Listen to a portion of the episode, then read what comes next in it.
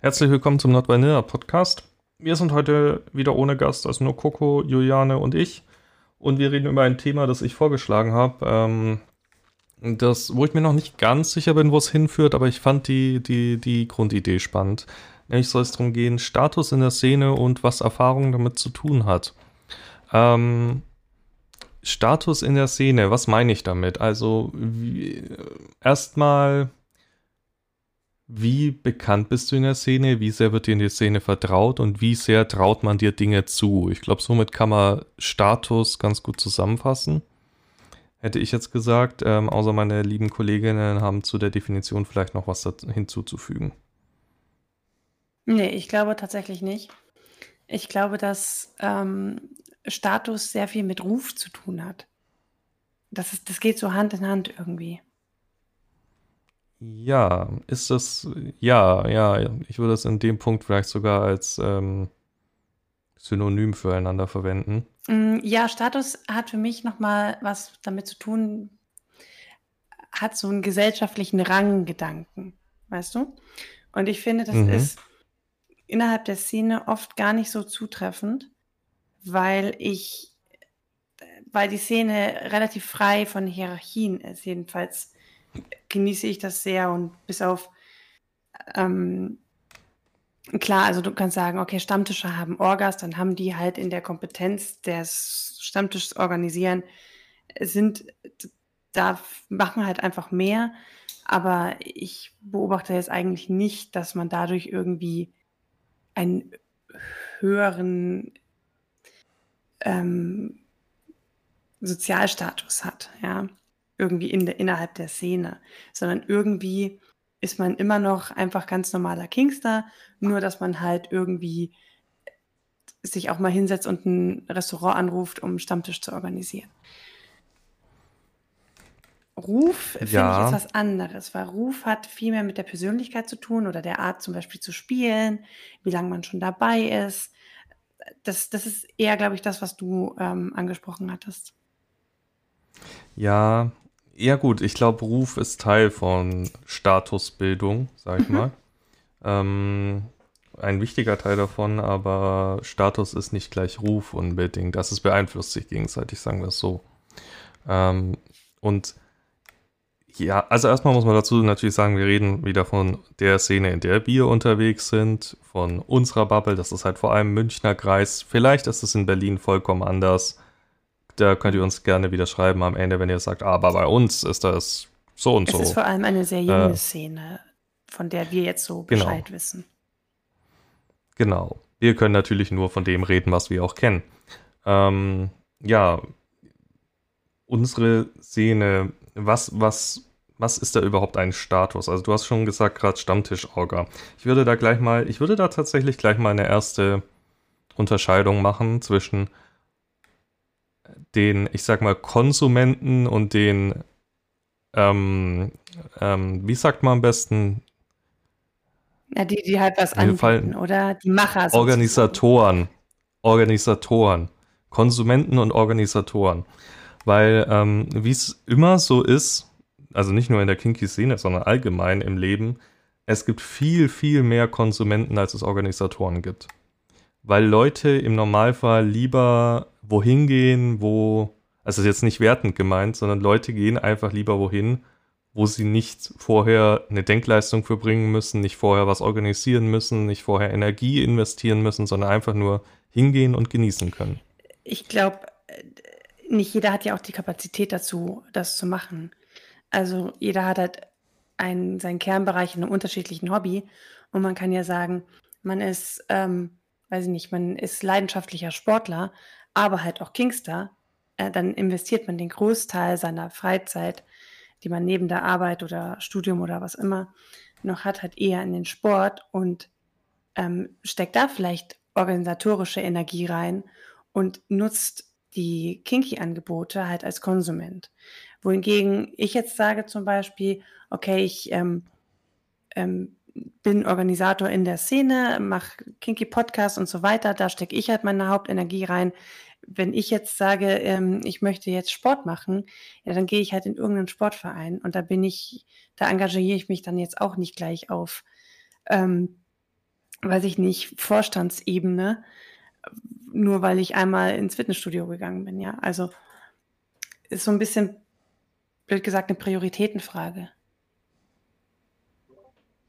Ich glaube auch, dass man als Organisator irgendwie reinwächst. Also ich weiß ja nicht, wie das bei euch war, aber man wird meistens in die Orga, e-, egal um was es geht, egal um welchen Verein oder um welches Hobby es geht, man wird einfach irgendwann in die Orga mit reingezogen, weil man jetzt schon 20 Mal dabei war.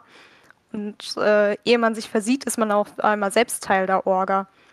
Und ich finde es auch gar nicht so schlimm, dass es im Verhältnis mehr Konsumenten als Organisatoren gibt, weil ich der Meinung bin, dass es auch einfach viel zu chaotisch wäre, wenn es zu viele Organisatoren wäre, weil sich ja dann auch die Organisatoren wieder untereinander einigen müssten und alles.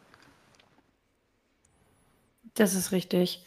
Ich bin trotzdem irgendwie dagegen, dass dieses Organisa Organisator sein irgendwie jetzt gleich gleichbedeutend ist mit einem höheren Ansehen irgendwie weil effektiv, ich weiß jetzt nicht, wie es bei anderen ist, aber wenn ich zum Beispiel jetzt irgendwie die Kinky Cabin organisiere, dann ist das schon so, dass ich mir denke, hey, das wäre cool, wenn die, wenn die Szene dieses Event hat, das bringt Leute zusammen, vernetzt Menschen und so weiter, aber das ist ja auch nicht ganz uneigennützig.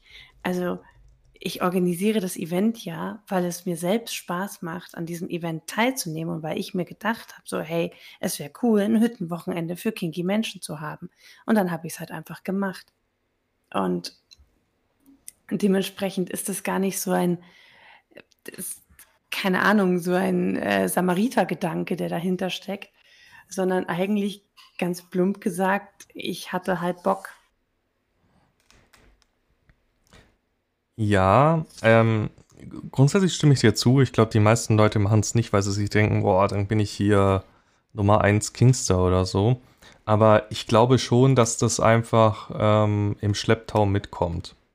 Also, ob du es willst oder nicht, du gefühlt haben Orgas einen höheren Status in der Szene. Also, wenn wir jetzt mal Stammtisch-Orgas zum Beispiel nehmen, als der Stammtischbesucher zwar so, also ich rede jetzt aus meiner Erfahrung, als ich zum ersten Stammtisch gegangen bin, dachte ich mir auch, okay, krass, die organisieren das.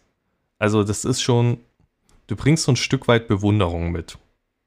Und das, das ist, das mag nicht mal beabsichtigt sein von den Orgas, aber es kommt natürlich mit einfach.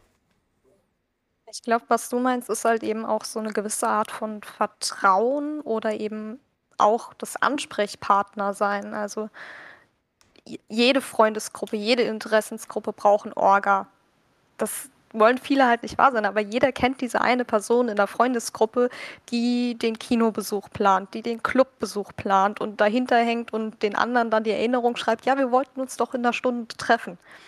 Sowas braucht, finde ich, jede, jede Gruppe von Menschen. Und dabei ist es dann egal, ob es eine Freundesgruppe ist oder ob es eine gemeinsame Interessensgruppe ist, wie jetzt zum Beispiel ein Kinky Stammtisch. Da habe ich übrigens ähm, was dazu, weil es immer, also unabhängig von Kings, sondern ganz allgemein, weil ich immer wieder von Leuten höre, ja, ich würde ja gerne XY machen, aber niemand lädt mich dazu ein oder niemand sagt, er möchte das auch machen oder niemand stellt da eine Gruppe zusammen. Da denke ich mir immer, ja, weil es fast niemanden gibt, der das in die Hand nimmt. Es, es, es, wie wir gerade schon gesagt haben, es gibt viel mehr Konsumenten als Organisatoren. Wenn du etwas unbedingt möchtest, und du aber dich aber auf wundersame Weise keiner deine Gedanken liest und dich dazu einlädt aus dem Blauen heraus zu genau dem, was du möchtest, dann ist es vielleicht an der Zeit zu überlegen, ob man es nicht vielleicht selber in die Hand nimmt.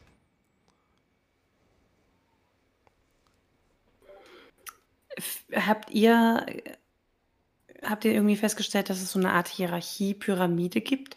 Also jetzt gar nicht in der Hierarchie im Sinne von der sagt dem, was er zu tun hat, der gibt das weiter an dem, ne? Also so klassische äh, Hierarchien wie in der Arbeit jetzt zum Beispiel, sondern eher so vom Vertrauenslevel.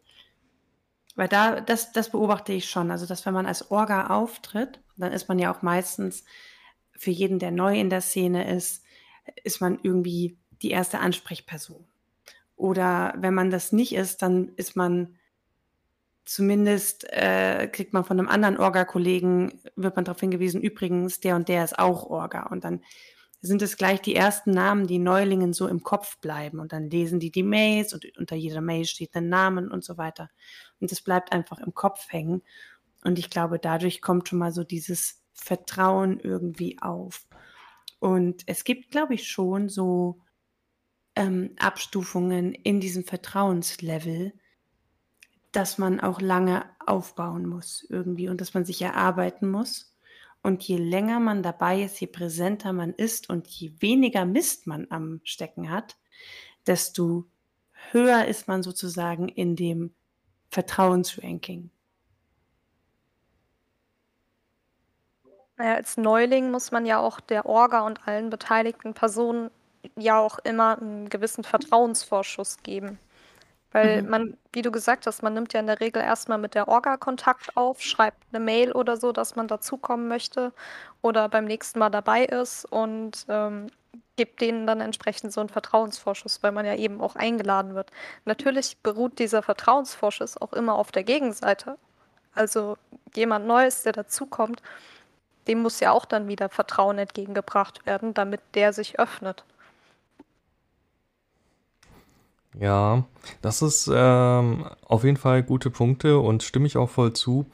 Und aber um jetzt auf die Frage zurückzukommen, die mich, ähm, oder um gleich mal hier einen Haken zu der eigentlichen Frage zu schlagen, hat das was mit der persönlichen Erfahrung desjenigen zu tun, also wie lange derjenige schon in der Szene ist? Weil ich würde an diesem Punkt sagen, nein, sobald du Orga bist, ist es erstmal egal, wie viel tatsächliche Erfahrung du hast, sondern weil du Orga bist, kriegst du den Vertrauensvorschuss. Ich würde sagen, sowohl als auch. Weil du kommst ja nicht dazu, Orga zu sein, solange dich nicht, zumindest am Anfang, jemand an die Hand nimmt und dich mitnimmt. Das heißt, du brauchst ja schon mal jemanden, der der Meinung ist, dass du es schaffst, das zu organisieren. Genauso wie jetzt, weil hier mit dem Podcast, als ihr beide nicht da wart. Ihr habt darauf vertraut, dass wir das zu dritt hinkriegen. Und wir haben mir natürlich dann auch darauf vertraut, dass ihr der Meinung seid, dass wir das hinkriegen. Also entsprechend, man, man wächst in diese Orga-Rolle rein, finde ich. Also es, ja. Gut, fair point an dieser Stelle, muss ich sagen. Ich finde das mit diesem, mit der Dauer, wie lang man in der Szene dabei ist, das ist, glaube ich, gar nicht so abhängig von der absoluten Dauer, sondern eher von der Dauer in der jeweiligen kleineren Szene. Also wenn ich jetzt sage, ich war zehn Jahre in Berlin in der Szene unterwegs, ja, und da kennt mich Hinz und Kunz.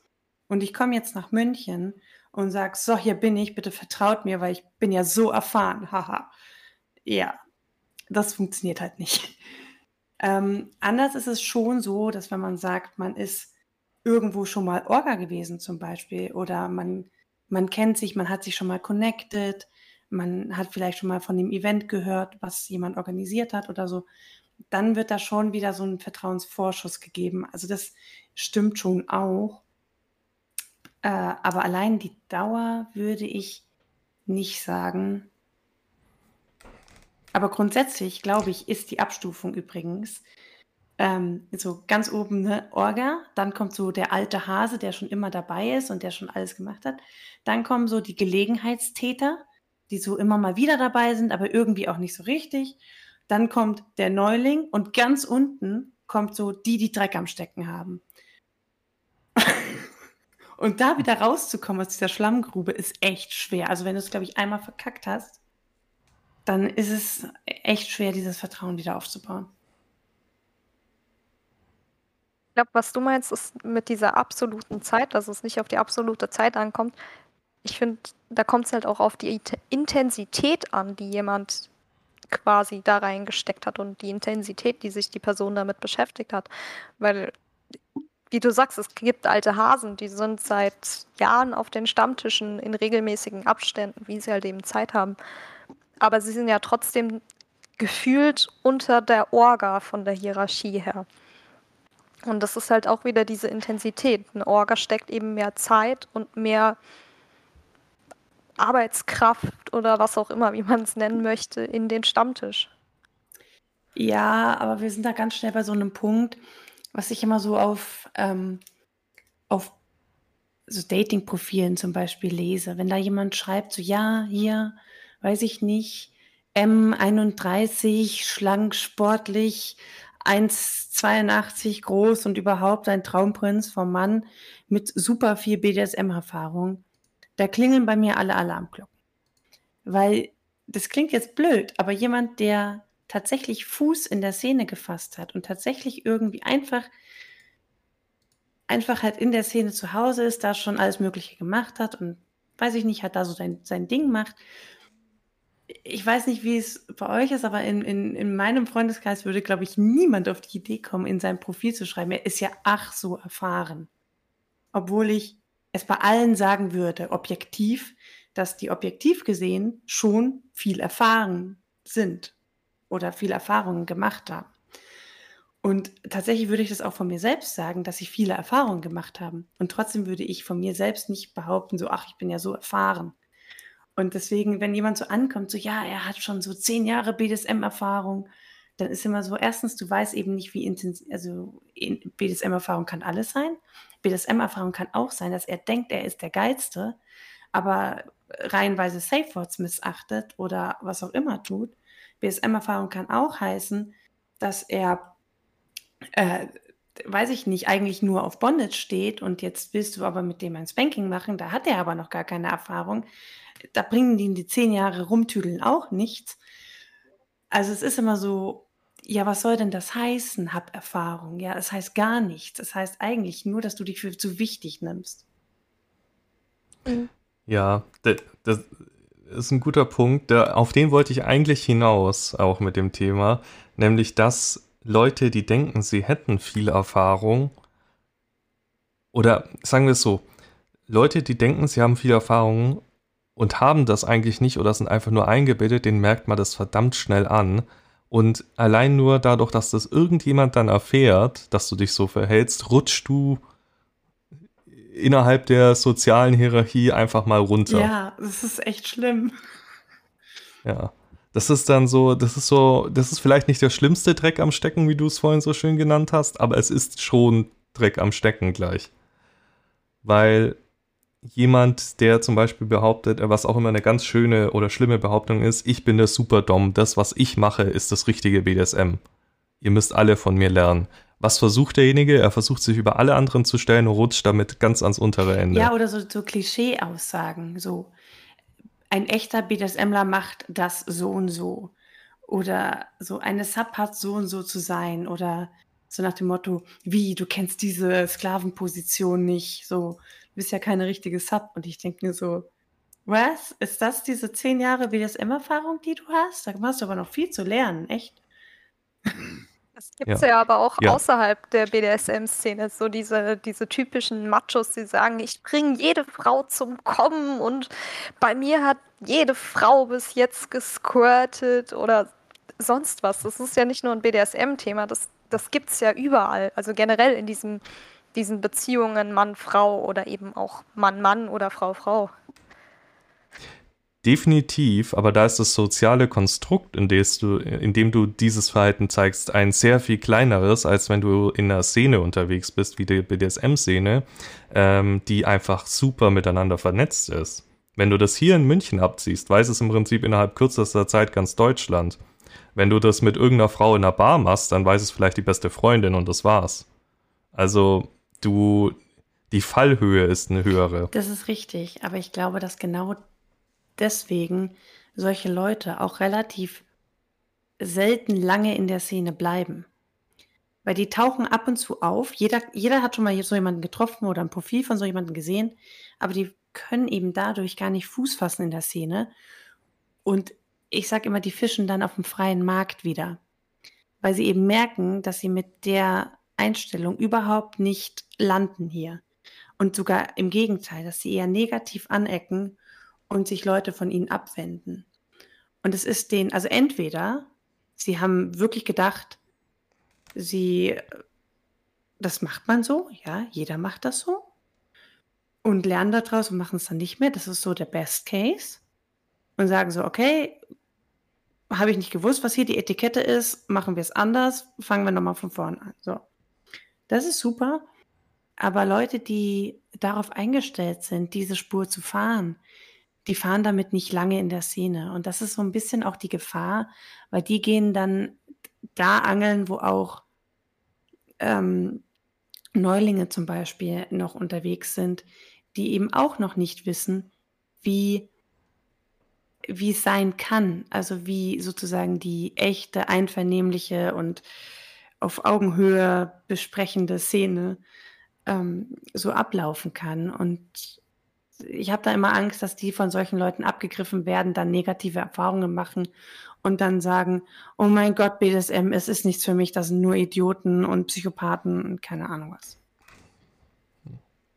Also ich, ich glaube, wir sind uns einig, dass nur weil jemand sagt oder vielleicht auch tatsächlich zehn Jahre Erfahrung in seinem BDSM hat, das nicht unbedingt heißen muss, dass das dadurch irgendwie automatisch ähm, von jedem bewundert wird. Wenn derjenige nämlich äh, durchscheinen lässt, dass sein BDSM einfach scheiße war und nichts mit BDSM zu tun hat, ist er relativ schnell unten durch. Es kann ja sogar sein, dass das der wunderbar netteste Mensch ist, den man sich vorstellen kann. Der hat zehn Jahre wundervolles, einvernehmliches, ähm, tolles BDSM gelebt.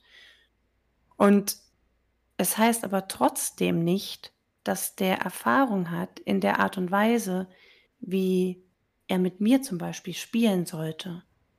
Also ich, ich finde es, jeder, jede Spielbeziehung, jede Beziehung, die im BDSM stattfindet, die baut sich nochmal von Null auf.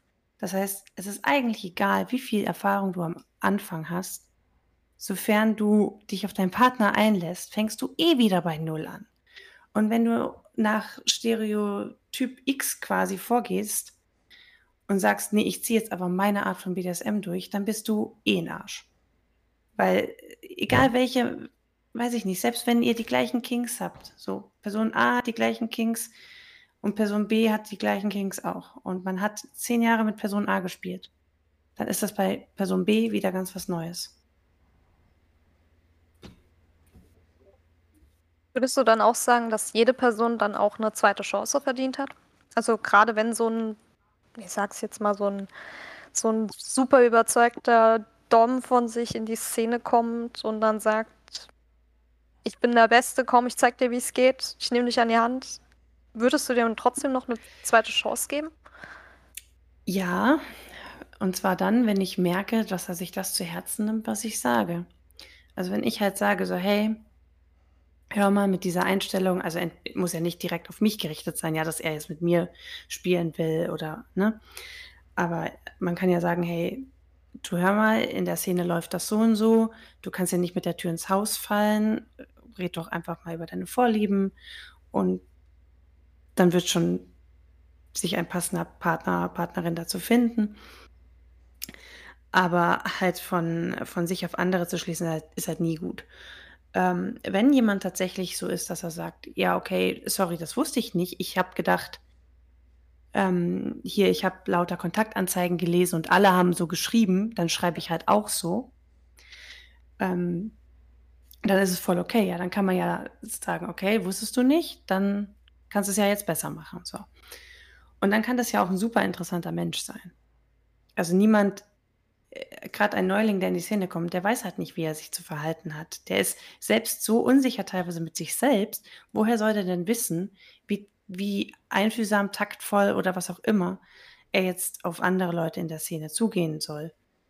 Ähm, wenn sich jemand das nicht zu Herzen nimmt, was da irgendwie ihm als Feedback gesendet wird oder auch nicht zwischen den Zeilen lesen kann. Also ich meine, wenn du, weiß ich nicht, Personen anschreibst und da kommt halt entweder nie eine Antwort oder halt immer Absagen oder nach dem Motto, hey, so geht's nicht.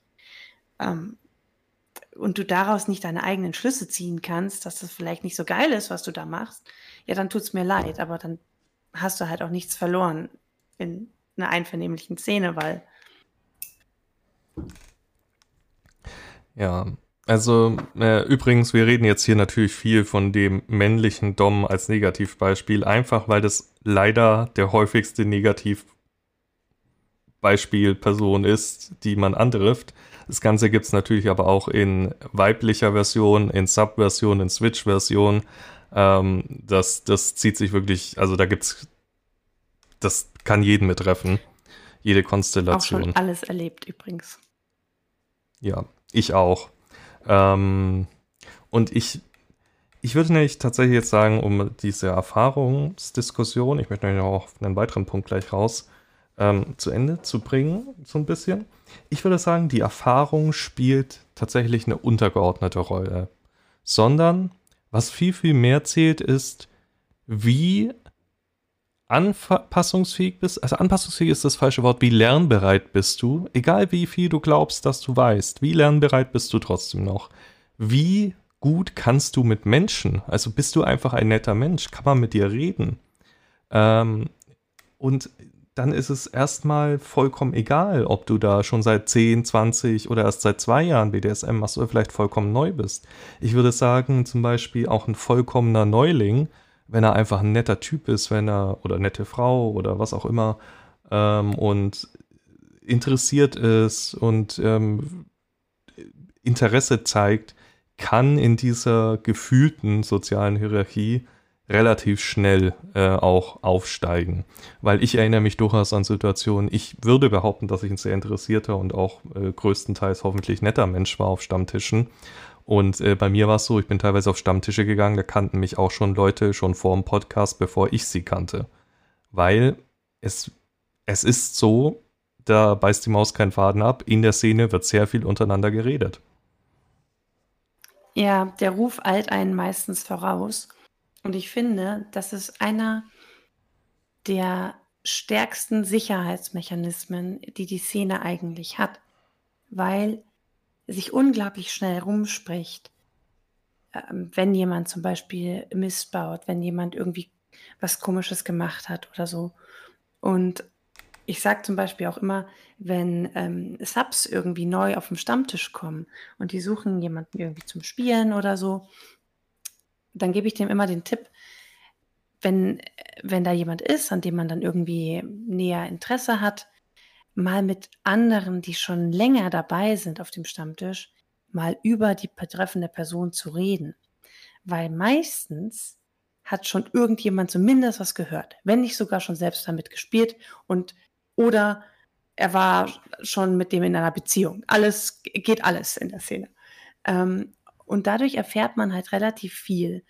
Und Leute, die sich viel in der Szene bewegen oder einfach seit geraumer Zeit auf einem Stammtisch ähm, immer wieder kommen, von denen, gut, ich lege jetzt meine Hand dafür nicht ins Feuer, aber ich wäre mir bei diesen Leuten sehr sicher, ähm, recht bedenkenlos mit denen zu spielen. Natürlich muss man vorher abklären, Do's und Don'ts und so. Aber dadurch ich sage das immer so, die Peer Review von den Leuten. Also wenn man jemanden hat, dann können ungefähr, weiß ich nicht, zehn weitere Leute zu dem was sagen und können dir sagen, hey, ist ein cooler Typ, mit dem kannst du spielen, habe ich auch schon gemacht, war toll. So. Und genauso bei Frauen, Männern, scheißegal. Irgendwie redet man über allen oder hat die Leute auch schon mal selbst spielen gesehen auf Partys und so. Und ich finde, das ist super wichtig. Und das bietet auch eben dieses Fangnetz, wo man sagen kann, ähm, das sichert die Einzelperson ab, dass sie nicht an den Falschen gerät. Weil ähm, also eins der, der krassen Vorurteile, die mit der die Szene immer wieder zu kämpfen hat, ist so nach dem Motto, ja, das sind ja eigentlich nur Vergewaltiger, die das irgendwie vertuschen wollen und sagen halt, sie haben ein Kink. Ja, nee, so ist es nicht, weil die sind da meistens nicht lange wenn es überhaupt welche gibt. Und ich weiß nicht, ich, ich mag das. Ich mag meine Peer-Review-Menschen. Ja, es, es hat auf jeden Fall äh, Vorteile, das stimmt. Ähm, und ich glaube, wir alle, also bei Juliane bin ich mir nicht sicher, du bist ja noch nicht so lange dabei, aber zumindest Kogo und ich, wir kennen definitiv Leute, die aufgetaucht sind, vielleicht sogar eine Weile da waren, dann festgestellt wurde, die sind scheiße niemand wollte was mit ihnen zu tun haben und plötzlich waren sie von der Bildfläche wieder verschwunden, weil sie einfach nirgendwo mehr eingeladen wurden. Ähm, was dann genau dieser Sicherheitsmechanismus ist. Ihr macht mir hm. Angst. Ja, Juliane, mich kennt wenn, gefühlt schon ganz Deutschland über den Podcast. Also so, so von den Hörern, die sind ja über ganz Deutschland verteilt. Und wenn ich dann mal auf irgendeinem Podcast, äh, auf irgendeinem Stammtisch auftauche, dann heißt es direkt, die kennen wir schon. Ja, aber das, das hoffentlich machst du ja einen durchweg äh, positiven Eindruck, dann brauchst du dir gar keine Sorgen machen. Ähm, Was Ja. meinst du, wie das bei mir ist? Ständig äh, komme ich irgendwo hin und dann sage ich, ja, hallo, ich bin Coco. Was, die Coco? Äh, ja, ich weiß nicht, ich bin eine Coco. Und das ist furchtbar, weil jeder kennt deinen Namen, aber du musst immer die Namen neu lernen. Und ich habe es eh nicht mit Namen. Und dann komme ich, also ich komme mir richtig dumm vor, weil ich ständig Namen vergesse. Das ist echt furchtbar. Kön können wir an dieser Stelle mal einen Punkt festhalten? Ich glaube, der Anteil an Menschen, der es mit Namen hat, in Anführungsstrichen, ist verschwindend gering. Ich würde behaupten, der Großteil von uns braucht nicht mehr so tun, als wäre er der Einzige, der ständig Namen vergisst, weil ich habe noch nie jemanden erlebt, der gesagt hat beim ersten Kennenlernen, ah, du heißt Marc, ja, also ich bin super mit Namen und ich werde es mir für immer merken. Sondern jeder sagt immer, ich bin schlecht mit Namen und ich werde dich noch ein paar Mal fragen müssen. Und ich denke mir, vollkommen in Ordnung, geht mir Doch, genauso. mein Vater ist super da drin und ich weiß immer nicht, wie der das macht. Schlimmer sind die Leute, die einem dann als unter einem Spitznamen schon bekannt sind und die sich dann einem mit einem anderen Namen vorstellt und irgendwann kommt dann raus, ach, das ist ein und dieselbe Person. Ja gut, das, das ist natürlich ein anderes Thema Marc, noch. du wolltest auf irgendwas Ähm, hinaus. Genau, nämlich noch auf eine Sache, wo ich mir relativ sicher bin, was eure Antwort sein wird, nämlich stehen DOMs grundsätzlich über Subs? ähm, Ich meine außerhalb eines Spielkontextes, um das hier mal festzuhalten. ich, ich glaube, wer jetzt Ja sagt, ähm, der sollte jetzt lieber abschalten. Ähm, nein, äh, würde ich nicht sehen. Aber, und ähm, das habe ich mir hier auch schon auf meinem coolen Notizblatt notiert, weil ich bin jetzt voll strukturiert. Mhm. Ähm, ich habe mir aufgeschrieben, Sub als Statussymbol. Das habe ich schon mal als Folgentitel irgendwo notiert. Und darüber würde ich kurz reden, weil es gibt ähm, DOMs, die sehen sich selbst eben schon als höher als Sub. Und dann ist das, die brauchen aber auch Sub oder Subs, Mehrzahl. Je mehr, desto besser ist es dann meistens bei solchen Personen, um ihren Status zu manifestieren und zu zeigen. Was sehr amüsant ist teilweise. Und echt traurig. Ja, da ist immer wieder an dem Punkt, wo ein Verhalten, das derjenige zeigt, in der Hoffnung dadurch sein oder gefühlt seinen Status für sich selbst zu erhöhen, genau das Gegenteil bei den umstehenden Personen hervorruft. So beim Thema Sub als ähm, Statussymbol denke ich mir halt auch, ein Dom muss ja auch der Sub gerecht werden. Also der muss ja auch Zeit da rein investieren in das Spielen und in das Zeitverbringen. Und da finde ich es dann halt wieder fragwürdig, ob wenn ein Dom fünf Subs hat, kann natürlich alles funktionieren. Ähm, man weiß ja nicht, wie die dann genau spielen, aber ob dann der Dom den Subs dann auch gerecht werden kann. Mhm. Also ganz unabhängig davon, äh, bezogen auf BDSM jetzt oder auch im normalen Leben, ich finde, wer andere klein machen muss, um sich selbst größer zu fühlen, das ist charakterlich ziemlich armselig.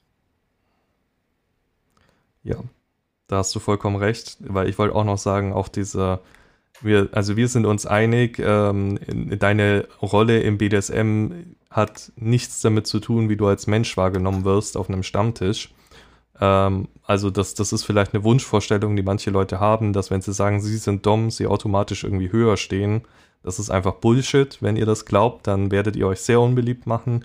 Aber genauso unbeliebt macht ihr euch zum Beispiel diese Leute, die sagen, Switcher sind keine richtigen BDSMler, weil die sich ja nicht entscheiden können. So, wer sagt denn überhaupt, was richtiges BDSM ist? Wer sagt denn, dass man sich entscheiden muss? Die Switcher sind Switcher, weil das das halt das ist, was für sie sich richtig anfühlt. Ähm, und nur weil du Dom bist oder du Sub bist, macht das dich nicht besser oder schlechter in irgendeinem Punkt. diese Diskussion gibt es lustigerweise in der hier edgy, edgy, was ist die ab? Ich kann heute nicht sprechen. Es, danke. LGBTQ plus. Okay. Ähm, gibt es diese Diskussion lustigerweise auch, ich verfolge es ab und zu so ein bisschen am Rande, zwischen ähm, äh, bei den Bi-Menschen, bei den Bi-Leuten, wo auch dann immer gesagt wird, ja, die können sich ja nicht entscheiden, die gehören nicht dazu. Irgendwie sowas in die Richtung. Äh, was ich genauso blödsinnig finde. Finde, da hast du gerade was sehr Wichtiges gesagt, und zwar das richtige BDSM gibt es nicht, sondern es ist das Richtige, was sich für einen gut und eben auch richtig anfühlt. Und dass es eben keine Frage von einer Entscheidung ist, die jemand bewusst getroffen hat. Jetzt mal abgesehen davon, dass man sich vielleicht am einen Tag eher als Dom fühlt oder eher als Sub im, im Switcher-Bezug. Aber ich finde dafür, oder ich finde, das sollte man nicht als Vorwurf verwenden gegenüber einer anderen Person, sondern man sollte dem eigentlich immer sehr offen gegenüber entgegentreten und eben auch dann respektvoll vor allem. Ja, genauso auch wie ähm, äh, zum Beispiel, nur weil, also wir nehmen zwei Leute, beide stehen auf Schmerzen, der eine steht halt auf Spanking, die andere Person äh, auf Nadeln und äh, Branding. Nur weil die eine Person einen leichteren Schmerz mag und die andere einen härteren, ist es dadurch nicht die eine Person besser oder so, weil sie das härtere BDSM mag. Das sie, die Person hält mehr Schmerzen aus. Wuhu, also das ist genauso Bullshit. Weil jeder macht das, was ihm Spaß macht. Ja, vor allem reizt es ja einen auch nicht, seine Grenzen zu überschreiten, nur weil man besser sein möchte als jemand anders, sondern einfach auch, um seine eigenen Grenzen auszutesten, um seine eigenen Grenzen zu erweitern. Das ist ja, ja. das ist ja kein einziger, man sagt es ja immer so, es ist ja kein einziger Schwanzvergleich, den wir hier machen. Eben. Wo wir wieder bei dem Punkt sind, wenn ihr eine Person seid, die denkt, dass das ein Schwanzvergleich ist, nur dann seid ihr sehr schnell unten durch. Aber Marc, seien wir doch immer ehrlich. Wenn man jetzt einen großen Penis hat, ist man schon besser, als wenn man einen Mikropenis hat, oder?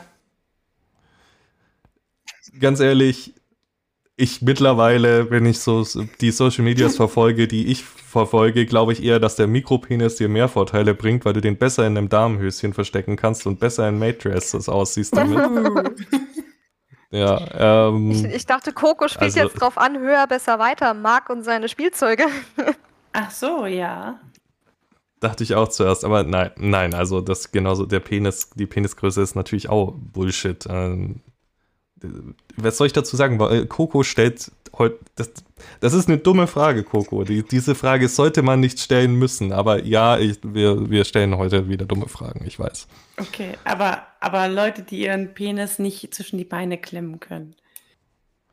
Gut, die sind natürlich schon also niedergestellt, das möchte ich mal sagen. Ich bin, äh, äh, was das angeht, komplett über euch alle. Kommt auf mein Level, Bitches. Ähm, aber Marc, du wärst äh, einfach nicht so ein guter Handtuchhalter wie diese Männer. Ja, das, das stimmt. Siehst, da bin ich jetzt schon wieder niedergestellt. Ja. Man muss nur wissen, ähm, wo die. Stärken liegen. Genau. Nee, ähm. Ich ja. hoffe, jedem ist klar, also, dass das jetzt ein riesengroßes Sarkasmus-Schild ist. es wird bestimmt böse Nachrichten geben. Juliane, freu dich schon mal. Yay! Ähm, Nee, ähm. Machen noch eine Sarkasmuswarnung vor der Folge, bevor wir anfangen ja. zu reden. Disclaimer: Diese Folge kann Sarkasmus beinhalten. Und davon nicht gerade wenig. Ja. Ja, okay, um jetzt mal wieder zum Ernst zurückzukommen. Ich würde es ich mal so zusammenfassen. Was macht euren sozialen Status in der Szene aus? wie, ich würde sagen, dasselbe, wie es auch im Alltag ausmacht. Was, seid ihr ein umgänglicher Mensch? Seid ihr ein Mensch, mit dem er gerne Zeit verbringt? Seid ihr jemand, den man gerne um sich hat, mit dem er gerne redet? Und dann, wenn ihr auch noch was organisiert, dann ist es gleich doppelt gut. Weil dann seid ihr nicht nur ein Mensch, mit dem er gerne redet, sondern auch noch der eine Party organisiert hat, auf die man gehen kann, wo sich viele, viele, viele Leute drüber freuen. Oder einfach nur Oder ein Stammtisch. da sein. Also tatsächlich ist einfach präsent sein die beste Methode, um irgendwie in die Szene reinzukommen. Einfach irgendwie immer da sein und einfach mit Menschen kommunizieren und socialisen. Und da muss man gar nicht irgendwie jetzt verzweifeln, wenn man sagt, man ist jetzt mal da und irgendwie niemand hat mich direkt eingeladen, sondern du musst erstmal Teil dessen werden und blöd gesagt auch erstmal Vertrauen aufbauen. Also viel ja. ähm, findet ja auch im Privaten statt. Also Geburtstagsfeiern, die dann irgendwie mit Kinky-Leuten sind, ähm, die dann ein bisschen ähm, eskalativ werden im Kinky-Kontext oder einfach generell privatere Playpartys oder so. Und zudem, die verpasst man natürlich, wenn du nicht mit den Leuten befreundet bist. Und wie befreundet man sich die, mit den Leuten? Ja, man ist halt nett, man zeigt, dass man Interesse hat und man ist halt oft da. Und dann wird das auch was. Aber halt hinkommen und sagen, hallo, hier bin ich, jetzt bitte ähm, amüsiert mich. So funktioniert es halt nicht. Nee. Man kann vielleicht noch dazu ergänzen, Netiquette einhalten. Ja. Also die ungeschriebenen Regeln im Umgang miteinander, vielleicht auch auf Partys. Wann ist es, wann kann ich hingehen zu Leuten, wann sollte ich Abstand halten? Ja. Ist hinschauen okay, ist hinschauen nicht okay? Das sind so Sachen, die, die erklärt dir im Normalfall niemand am Anfang, sondern die erfährst du so nach und Aber nach. Niemand ist dir böse, wenn du fragst. Also wenn ein Neuling auf einer Party mich anspricht oder auch auf dem Stammtisch so, hey, wie ist denn das dann auf den Events? Ähm, man sagt ja immer, man soll nicht die Leute anstarren, aber darf ich jetzt zugucken? So, ne, also wie viel gucken ist starren und überhaupt, da, dann sehen die Leute auf einer Party spielen, da spielen irgendwie, bespielen fünf Leute ein Sub oder so und dann sind sie unsicher, so, okay, kennen die sich jetzt, kennen die sich nicht, darf ich jetzt auch einfach mitmachen, weil das irgendwie so aussieht, als wenn das so ein offenes Ding ist. Und es sind so Nuancen, die man erstmal spüren muss und die für Anfänger super schwer zu sehen sind, weil die Szene halt ähm, irgendwie doch ein relativ geschlossener Kreis ist und man kennt sich. Und da wirkt es dann vielleicht so, als wenn jemand ungefragt einfach hingeht und da einfach mal auch einen Klaps auf den Po gibt, ja. Dass die Leute sich aber schon fünf Jahre kennen, schon privat miteinander gespielt haben, schon sich gegenseitig vertrauen und dass das einfach untereinander keine direkte Absprache mehr benötigt, ob das jetzt okay ist oder nicht. Das ist halt nicht mehr klar ersichtlich. Und im Zweifel immer fragen und es wird euch niemand irgendwie blöd angucken und sagen so, äh, bist, bist, du neu hier, du weißt wohl noch nicht so, wie der Hase läuft und so. Ähm, sondern im Gegenteil, jeder wird eher froh sein, dass ihr fragt und wird euch dann mitnehmen und euch dann, das ist ja auch das, das Schöne, irgendwie BSMler zeigen unglaublich gerne ähm, ihre Szene sozusagen her. Also wenn da, wenn man da einfach irgendjemand nett anspricht, dann wird man meistens irgendwie gleich so an der Hand genommen und dann wird einem alles erklärt und ähm, so wird, einem, wird man gleich mitgenommen und versucht einzubinden oder in ein Gespräch äh, verwickelt. Und das ist eigentlich super schön. Ja.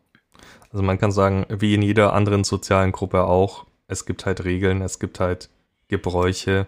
Wenn ihr da bereit seid, euch offen ein, also dem Ganzen offen entgegenzutreten und euch ein bisschen einzufügen, dann werdet ihr da auch eine geile Zeit haben wenn ihr halt das äh, sagt, äh, reinkommt, keine Ahnung von nichts habt und sagt, ich bin der Geist der Macker, ihr macht jetzt alles, was ich sage, dann werdet ihr da schneller wieder draußen sein, äh, als ihr blinzeln könnt.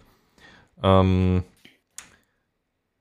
ja, ich bin soweit durch heute mit dem, was ich sagen wollte. Ich glaube, wir haben das Thema ganz gut aufgegriffen. Hatte, habt ihr noch was, was ihr ergänzen wollt?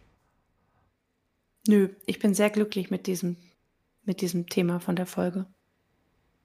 Ich finde halt auch, dass es eigentlich einen ganz guten Abschluss gefunden hat. Gerade mit dem, mit dem Tipp von Coco jetzt nochmal, fragt einfach. Ähm, Gerade die Orga, wenn ihr mit denen für Stammtische Kontakt habt, dann fragt die einfach und so. Dafür sind die Menschen da. Wer nicht fragt, dem kann genau. nicht geholfen werden. So sieht's aus. Ähm, und traut euch. Also, ähm, das, wie gesagt, wenn ihr ein einigermaßen normaler, umgänglicher Mensch seid, habt ihr überhaupt nichts zu befürchten und werdet einfach nur eine coole Zeit haben. Ähm, von dem her, wie immer der Aufruf, geht zu Veranstaltungen, geht zu Stammtischen, lernt Leute kennen, erlebt das für euch selbst. Ich kann es nur empfehlen. Ähm, dann würde ich sagen, wie immer, ihr könnt uns gerne weiterempfehlen, äh, alle Folgen nochmal anhören, schreiben über Social Media, über die Webseite, über die Mailadresse, über überall, wo man uns schreiben kann. Man kann uns fast überall schreiben. Ähm, wir versuchen immer zeitnah auf alles zu antworten. Ähm, ihr, mittlerweile könnt ihr uns spenden, auch wenn PayPal immer noch ein paar Zicken macht. An alle, die, denen ihr Konto eventuell gesperrt wurde, möchte ich hier an dieser Stelle mal eine Entschuldigung zukommen lassen. Es lag nicht an uns, sondern PayPal hat auch unser Konto gesperrt wegen Verdacht auf Geldwäsche. Wir konnten das in der Zwischenzeit hoffentlich soweit klären, dass das nicht mehr vorkommen wird. Ähm, für diejenigen, bei denen so war, wie gesagt, es tut uns echt leid. Wir freuen uns sehr darüber, dass ihr uns unterstützen wolltet oder unterstützen wollt immer noch und da sollte sowas nicht passieren. Ähm, ja, ansonsten, das Problem ist ausgeräumt, hoffentlich. Und wir hören uns dann in der nächsten Folge wieder, würde ich sagen. Und bis dahin, ciao. Tschüss. Tschüss.